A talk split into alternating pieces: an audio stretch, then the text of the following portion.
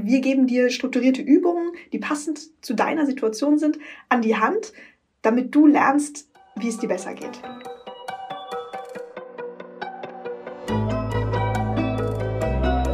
Forever Young, der Gesundheitspodcast vom Lanzerhof. Von und mit Nils Behrens.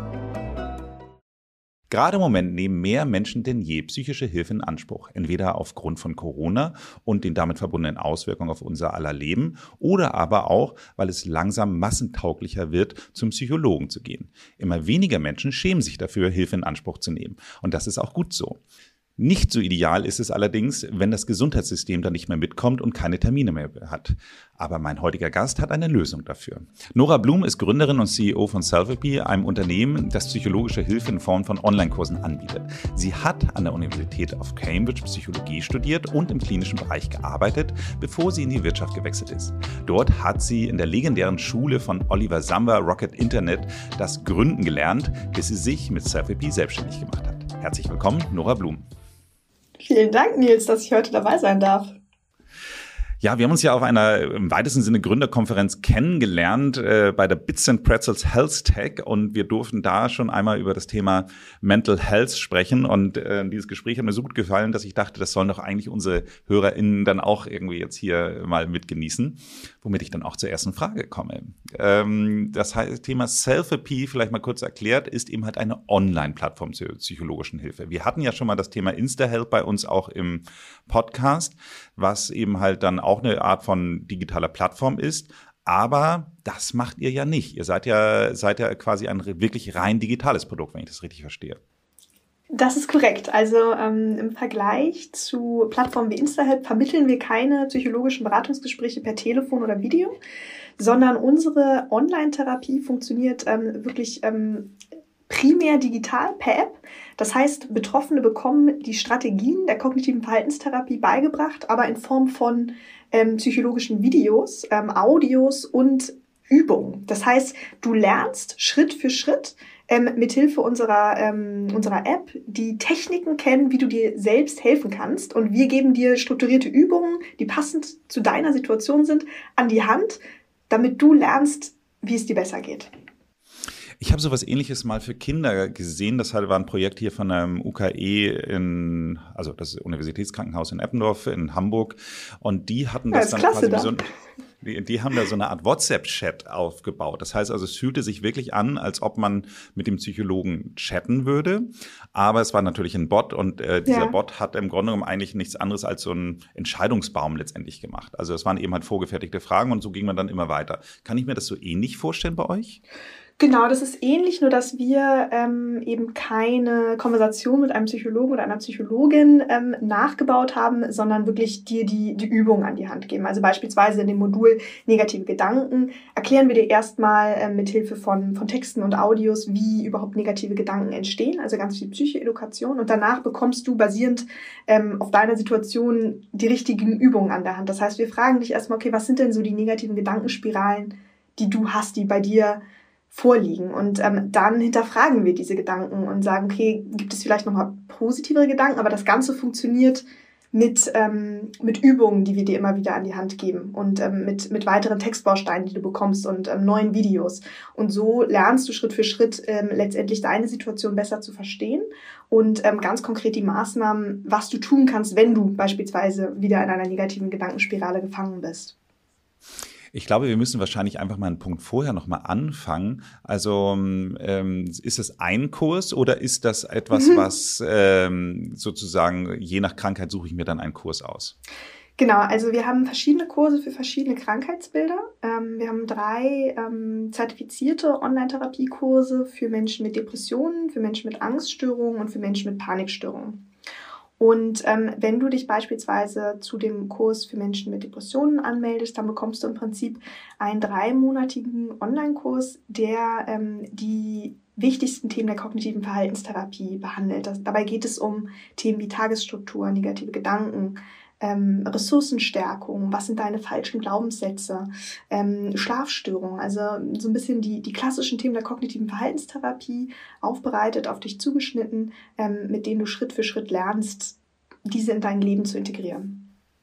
Und ich hatte jetzt gerade dieses Beispiel mit dem UKE-Beispiel äh, gerade genannt, da ist ja eine gewisse Art von Interaktion im Sinne von, äh, dass es sich anpasst. Ist dieser Kurs, äh, wenn ich jetzt in dem Depressionskurs drin bin, ist der immer gleich oder äh, ist das schon so, dass wenn ich irgendwie gewisses Feedback auf irgendwas gebe, dass er sich dann ja. irgendwie individuell anpasst?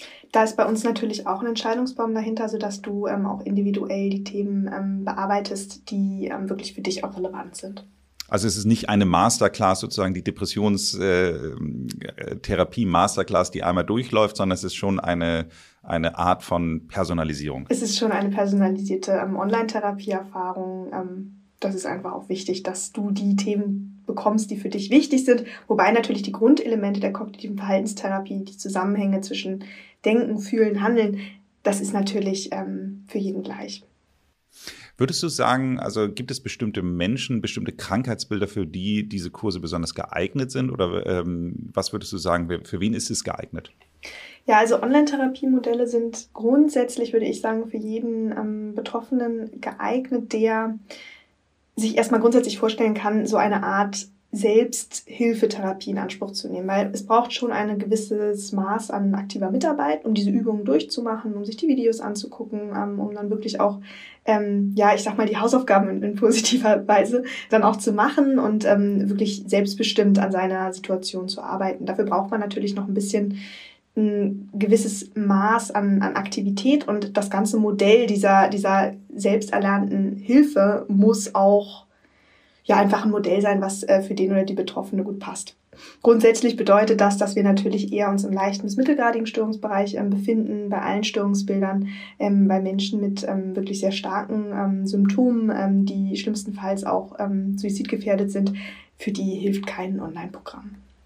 Hm was ich ganz interessant finde daran, ähm, ich könnte mir sehr gut vorstellen, dass insbesondere die etwas ältere Generation, also äh, ich sage jetzt mal so 65 plus, dass die Menschen sind, äh, bei denen äh, war das einfach noch so viel unüblicher, zum Psychiater zu gehen. Da, da, also ich weiß einfach nur, wie meine Eltern dann irgendwie so, wir hatten in der Nähe dann ein, ein äh, Haus, äh, was sich eben halt darauf spezialisiert hat und das wurde eigentlich fast immer so ein bisschen als Lästerbegriff. So immer, wenn jemand ein bisschen verhaltensauffällig war im ich sage jetzt mal normalen Sinne, ist er sagt, ja, die kommt bestimmt von hier vom Ginzerhof, so nach dem Motto so. Also ähm, ja, das hatten, wir, das hatten wir in Hamburg auch. Die kamen dann alle von Ochsenzoll.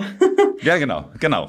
So und ähm, von daher, Ochsenzoll war auch ab und zu dann mal in dieser Zusammenhang dann genannt. Von daher ist natürlich die Barriere, wenn man dann irgendwie regelmäßig ja. über sowas gelästert hat, noch mal größer, dann überhaupt sich so eine Hilfe zu holen. Nichtsdestotrotz ist ja auch diese Generation von diesen Art von Krankheiten betroffen und es ist ja de facto eine Krankheit. Es ist ja nicht so, ich, ähm, kann mich immer so maßlos drüber aufregen. Ich hatte einen, einen äh, meiner besten Freunde im Studium, der ist leider depressiv geworden, hat sich dann irgendwann auch erhängt und hat dann, ähm, kam dann so Kommentare dann so nach dem Motto, ah oh, Mensch, wenn ich das gewusst hätte, ich hätte ihm so gerne gezeigt, wie schön das Leben ist. So. Und dann denke ich immer so, hey, das, das, das, es ist nicht so, dass man einfach sagt, ey, schau mal einen lustigen Film oder geh mal wieder mit Freunden einsaufen und dann, dann ist schon wieder alles okay. Das ist so, es ist ja de facto einfach wirklich eine Krankheit, die ernst genommen werden muss. Und das muss ich dir als Psychologin als Letzten sagen, aber unsere HörerInnen, falls der ein oder andere hier da unter uns ist und der immer noch glaubt, dass man das irgendwie mit lustigen Filmen und äh, ähm, mit Freunden um die Häuser ziehen irgendwie wegkriegen kann. Nein, es ist nicht so. So, jetzt ist für mich aber trotzdem der Punkt, wenn ich jetzt einfach an diese Generation denke,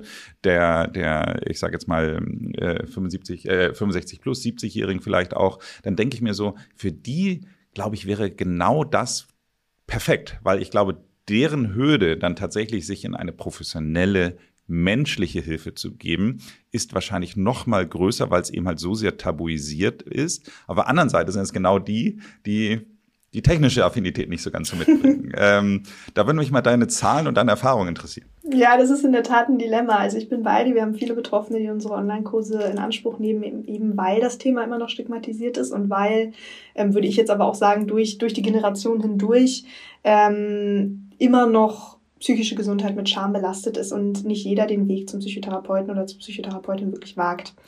Ähm, grundsätzlich ist es so, dass wir natürlich oft genutzt werden von Betroffenen, die ähm, auch mit, ich sag mal, Smartphones groß geworden sind. Ähm, unsere Hauptnutzergruppe ist so zwischen 35 und 40. Ähm, wir haben auch relativ viele ähm, junge, also wirklich 25-Jährige, ähm, die unsere Online-Programme in Anspruch nehmen, Ü65 haben wir auch Betroffene, aber es ist eher ein bisschen kleinerer ähm, Bereich und ich glaube, das ist wahrscheinlich auch, ähm, wie du schon sagst, dass ähm, ja die, die Generation nicht so ähm, Smartphone-affin ist, wahrscheinlich wie jetzt die Jüngeren. Aber ist schade. Also ich bin bei dir. Ist natürlich oft auch die Gruppe, ähm, die das ganze Thema als noch schambehafteter befindet als jetzt die, die jungen Generationen. Ja, aber gerade deshalb würde ich ja denken, ähm, ist natürlich das Schamgefühl gegenüber einem Computerprogramm eigentlich viel, ja. viel niedriger, ja. niedrigschwelliger grundsätzlich, sage ich mal so. Wahrscheinlich ist die einzige Hürde, die diese äh, Leute äh, überschreiten müssen, ist wahrscheinlich ähm, das Rezept. Womit ich zu meiner nächsten Frage komme. Ihr seid ja seit Dezember letzten Jahres seid ihr ja komplett ähm, akzeptiert, akzeptiert äh, von den Krankenversicherungen. Das heißt also, ihr werdet ja wenn ich es richtig weiß, 100 Prozent erstattet, oder? Also von allen Krankenversicherern, oder? Ja, das ist richtig, Nils. Das ist auch ähm, wirklich super, super wichtig, weil ähm, es gibt ja so viele ähm, Apps da draußen, sage ich jetzt mal. Ähm, und wir sind wirklich mit Selfie mit unseren Online-Therapieprogrammen eine der wenigen, die es geschafft haben, ähm, von allen Krankenkassen erstattet zu werden. Das heißt, ähm, Betroffene, die sich für unsere dreimonatigen Therapieprogramme anmelden, die müssen wirklich gar nicht selbst zahlen. Und ähm, das ist uns super, super wichtig, ähm, weil wir das Unternehmen gegründet haben mit dem, mit dem Ansatz, dass psychische Gesundheit nicht vom Geldbeutel abhängig sein sollte. Und entsprechend ähm, ist diese Akkreditierung natürlich für uns ähm, wahnsinnig wichtig. Genau, wie funktioniert das Ganze? Ähm, der oder die Betroffene braucht ein Rezept ähm, also wie so ein Medikamentenrezept letztendlich von ähm, seinem oder ihrem Hausarzt oder eben ähm, vom Psychotherapeuten. Und äh, mit diesem Rezept bekommt man dann Zugangscode zur App und dann kann es losgehen. Theoretisch könnte es ja jeder Arzt ausstellen. Ich habe schon auf der Bühne den Witz gemacht mit dem Zahnarzt, der, der, der nicht so gefallen hat. Deswegen wiederhole ich ihn hier auf gar keinen Fall in diesem Podcast. Aber ähm, theoretisch, jeder, der, jeder, der ein Rezept ausstellen kann, könnte theoretisch sozusagen dann euch auch verschreiben. Das ist korrekt, ja. Wir werden auch viel beispielsweise von Gynäkologinnen verschrieben, ähm, weil die natürlich auch prä-, postnatale Depressionen, das sind auch Themen. Ähm, und insofern ist es gar nicht immer nur der Hausarzt oder die Hausärztin oder die Psychotherapeutin. Mhm. Nehmen wir jetzt mal an, wir kommen jetzt wieder zurück zum Schamgefühl. Ähm, jemand möchte es aber trotzdem nicht. Diese Person, äh, es ist jetzt einer unter unseren HörerInnen, der dann sagt, äh, oder die dann sagt, ähm, finde ich super, aber trotzdem dieser Schritt zu einem Arzt zu gehen und mir das mhm. verschreiben zu lassen, ich möchte auch gar nicht, dass meine Krankenkasse das weiß. Gibt es auch die Selbstzahloption? Die gibt es auch, genau. Man kann es auch selbst zahlen. Ähm, und dann ist es, ähm, sage ich mal, noch anonymer. Wobei ich sagen muss, dass uns ähm, auch dieser ähm, eingesteuerte Weg von, von Ärztinnen oder Psychotherapeuten verschrieben immer noch ein bisschen besser gefällt, einfach weil dann auch ähm, nochmal Kontraindikationen von einer Fachperson ähm, abgeklärt werden können. Ähm, genau, bevor der oder die Betroffene zu uns kommt und dann einfach nochmal vorher sichergestellt werden kann, ist dann ein Online-Therapieprodukt wirklich das Richtige. Mhm, okay, verstehe ich. Womit ich zu meiner nächsten Frage kommen würde, also ich sag mal, imagemäßig ist es natürlich suboptimal, wenn jemand im Selfie-Programm drin ist und dann vielleicht da äh, getriggert wird, dass er Selbstmord macht. Du hast schon vorher gesagt, das ist eher was für leicht bis mittelgestörte oder, mhm. wie war die Formulierung leicht bis mittel, äh, weiß ich noch, aber wie, wie äh, du hast es nicht gestört genannt. Äh, äh, äh das habe ich ganz bestimmt nicht gesagt. Ähm, Menschen mit leichten bis mittelstarken Erkrankungen. Erkrankung, vielen Dank.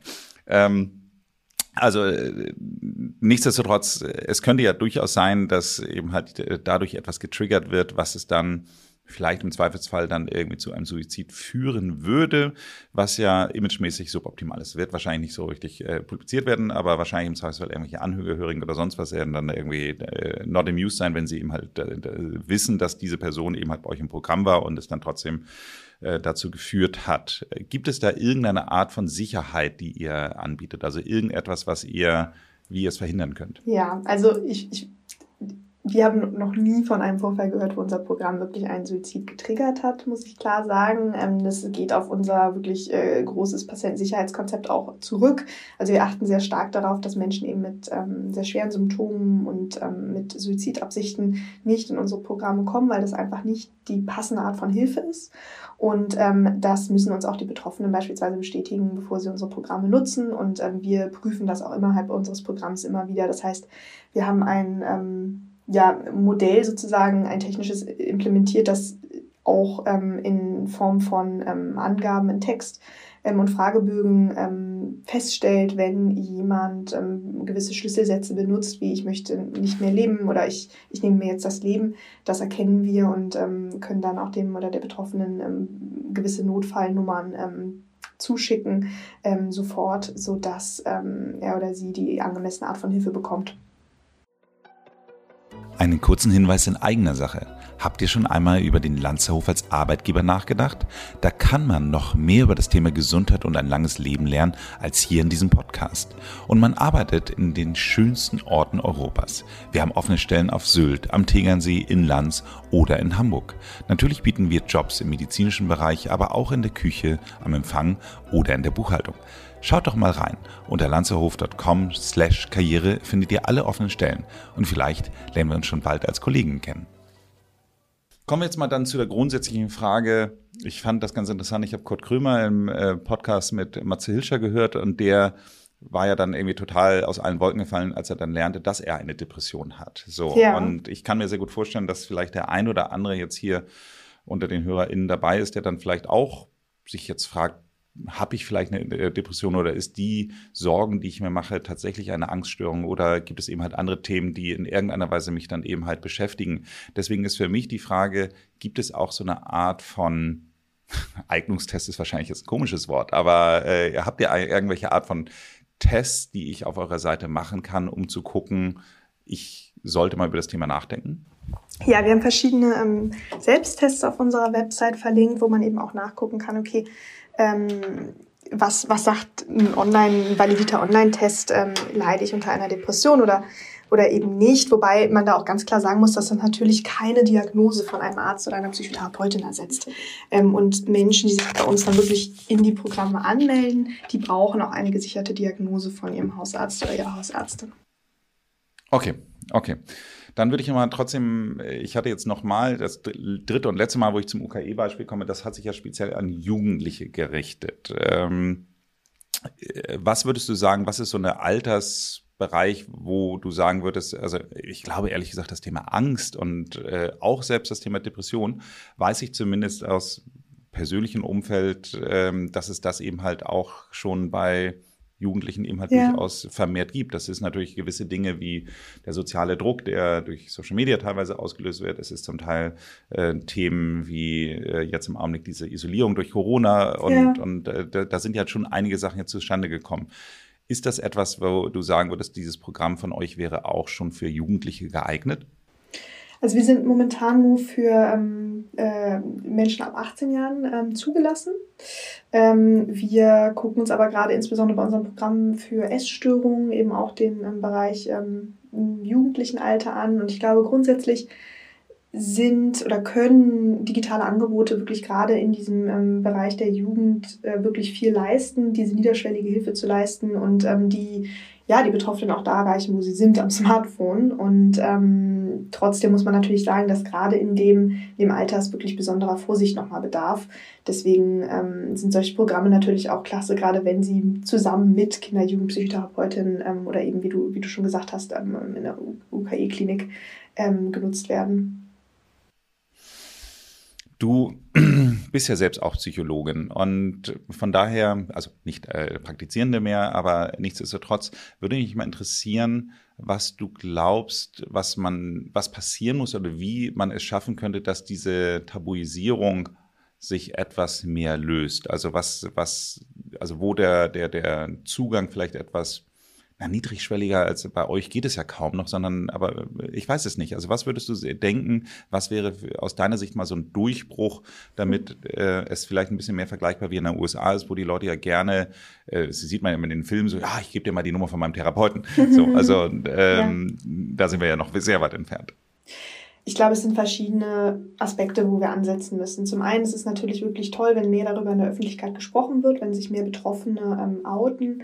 Ähm, und das können sowohl Prominente wie Kurt Krömer sein, als auch eben wirklich ähm, jeder Mensch wie du und ich, der eben über ähm, seine ihre persönlichen Belastungen spricht. Das, das hilft immer und ermutigt immer auch andere, ähm, dem nachzugehen und das auch zu tun. Gerade auch eben bei Prominenten wie Kurt Krömer ist da der ein oder andere, der ganz bestimmt sagt, ach, wenn der sogar ähm, sich dazu ähm, öffentlich ähm, erklärt, dann, dann kann ich auch öffentlicher darüber sprechen, denn es ist in Ordnung.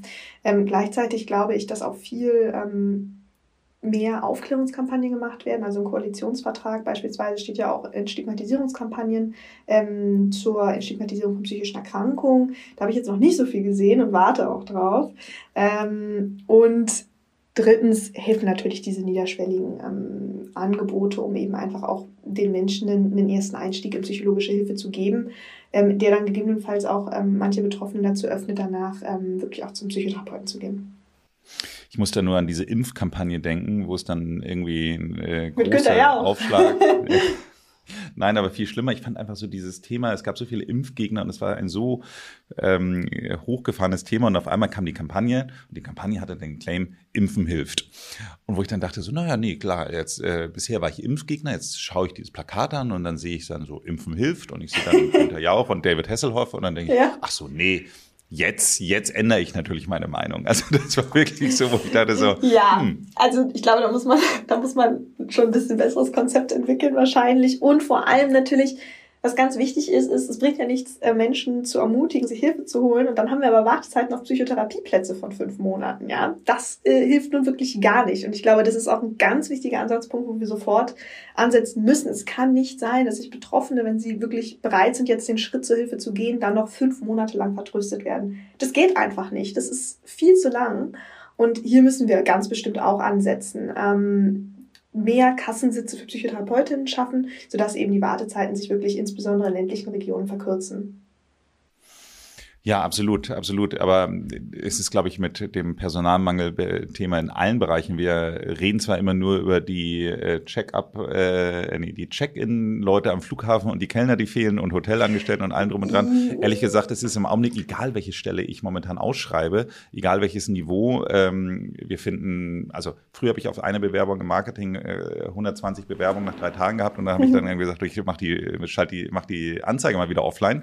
Ja. Ähm, äh, mittlerweile mittlerweile ist es so, dass ich so fünf bis zehn Bewerbungen bekomme und davon sind acht schlecht. also von daher.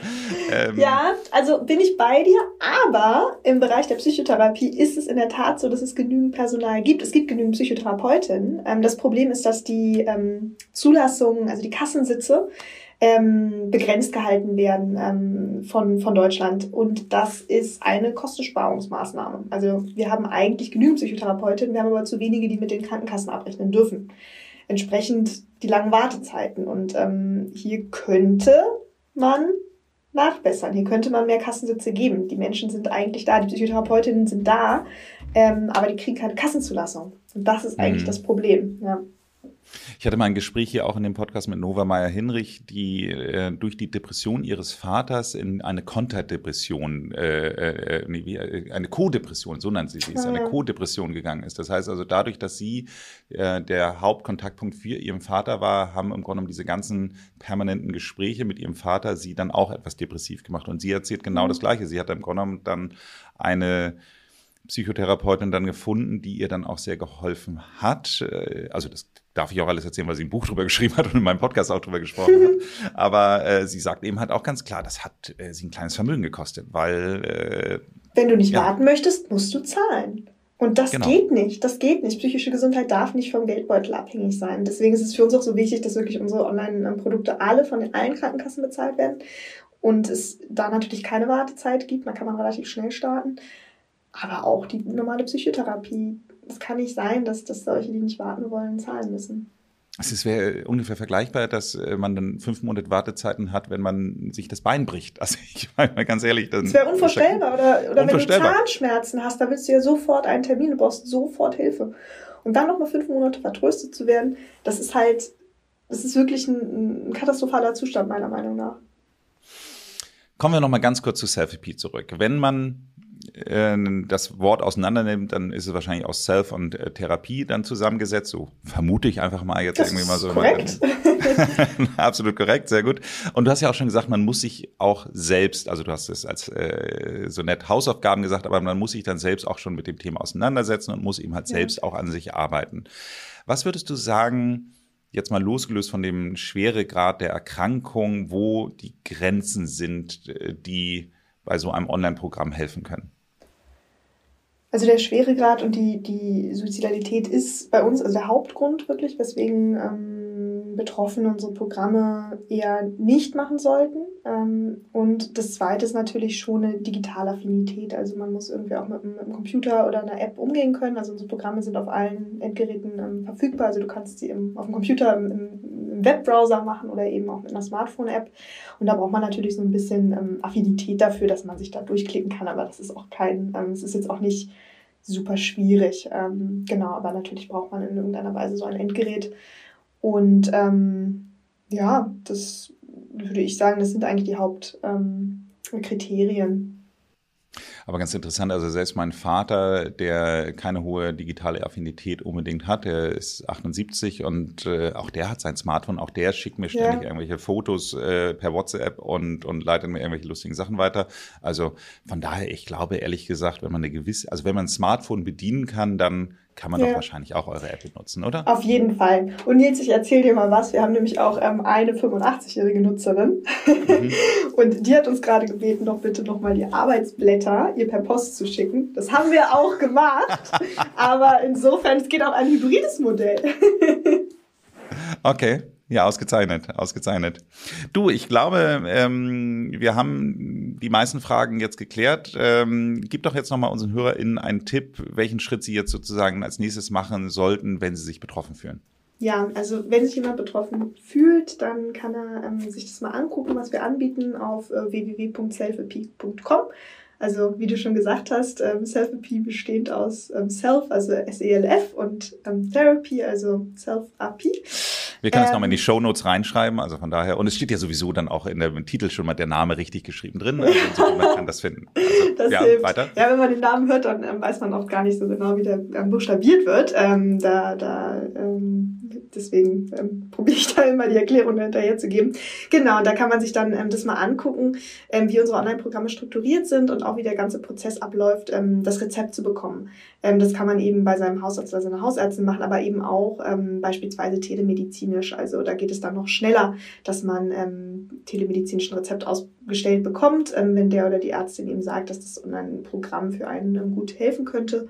Und dann kann es eigentlich auch schon losgehen. Dann bekommt man ähm, den dreimonatigen Online-Kurs äh, zur Verfügung gestellt, ähm, bekommt ähm, eine psychologische Ansprechpartner auch an die Seite gestellt, die einfach ein bisschen überwacht im Hintergrund, dass alles ähm, gut abläuft und ähm, dass sich auch die Symptomatik verbessert. Und hoffentlich geht es einem dann nach drei Monaten auch wirklich besser. Das äh, finde ich nochmal einen ganz interessanten Aspekt. Das hattest du mir da auf der Konferenz auch erzählt. Ihr habt ja wirklich einen großen Stamm an Psychologen, die, also nicht nur du bist die Psychologin, sondern ihr habt ja wirklich einen, einen, einen großen Kreis an Menschen, die da wirklich an diesem Programm auch arbeiten, ne? Das ist richtig, ja. Wir sind mittlerweile ähm, knapp 80 äh, 90 Mitarbeiterinnen und Mitarbeiter, ähm, die das Unternehmen ähm, hier voranbringen jeden Tag und ähm, die natürlich auf verschiedene Wege auch für die Betroffenen da sind. Also man erreicht uns auch telefonisch ähm, sieben Tage die Woche. Wir sind, ähm, wir sind für die Betroffenen da. Mhm. Ich habe ja eigentlich schon gesagt, das war eben meine letzte Frage, aber mich würde es trotzdem noch mal interessieren, wie trennscharf sind eigentlich Depression, Angst und Panikstörungen? Also Panik würde ich jetzt mal sagen, ist wahrscheinlich die äh, trennschärfste, wobei ich weiß es gar nicht so genau. Ich glaube, wenn man unter, äh, äh, zwischen Panik und Angst wirklich so unterscheiden kann, äh, Depressionen stelle ich mir dann noch mal anders vor. Aber ist das trennscharf oder eigentlich nicht so richtig? Also es sind schon verschiedene Störungsbilder, die auch alle ähm, verschieden diagnostiziert werden. Es ist aber in der Tat so, dass ähm, viele Betroffene, die zu uns kommen, eine Angststörung haben und gleichzeitig auch eine, eine leichte oder mittelgradige Depression ähm, oder eben Elemente von Angst und Panik, wo es gar nicht so richtig ähm, klar ist, es ist jetzt eher eine Angststörung oder eine Panikstörung. Ähm, in solchen Fällen, genau, kann man entweder zuerst den Depressionskurs machen und dann noch den Angstkurs ähm, oder, ähm, oder eben andersrum. Ähm, das kommt auf jeden Fall auch vor. Okay. Ich kann nur noch abschließend ein Zitat von deiner Website nehmen. 39,5 äh, weniger Symptome in zwölf Wochen nach einer Studie vom Charité. Ich finde, das klingt doch schon mal sehr vielversprechend. Insofern, jeder, der sich in irgendeiner Weise angesprochen fühlt, äh, möchte ich hier einmal motivieren, doch mal auf die Seite von Self-Repeat zu gehen. Und äh, liebe Nora, vielen Dank fürs Gespräch. Danke dir, lieber Nils, dass ich heute da sein durfte.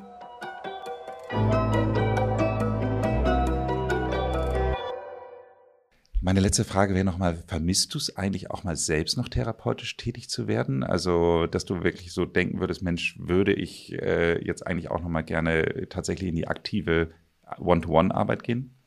Ich habe nie so richtig komplett therapeutisch gearbeitet. Also auch die Programme bei uns werden überwiegend von, von ähm, unseren Psychotherapeutinnen, die hier angestellt sind, geschrieben. Ich bin nach den ersten ähm, Praktika in der, in der Psychiatrie UKE in der Tat ähm, eigentlich relativ schnell in die Wirtschaft ähm, gewechselt. Ich schließe das für mich nicht aus, irgendwann nochmal die Psychotherapieausbildung zu machen und dann auch wirklich therapeutisch zu arbeiten. Aktuell äh, ja, widme ich 100% meiner Zeit ähm, dem Unternehmensaufbau. Wenn Ihnen diese Folge gefallen hat, dann hören Sie doch auch mal in die Folge Nummer 14. Hier sprechen wir mit Nova Meyer-Hinrich über das Thema Co-Depressionen. Abonnieren Sie diesen Podcast, damit Sie keine Folge verpassen. Ansonsten würde ich mich sehr freuen, wenn Sie uns eine Bewertung dalassen, entweder auf Spotify oder auf Apple Podcast. Ansonsten machen Sie es gut und bleiben Sie jung.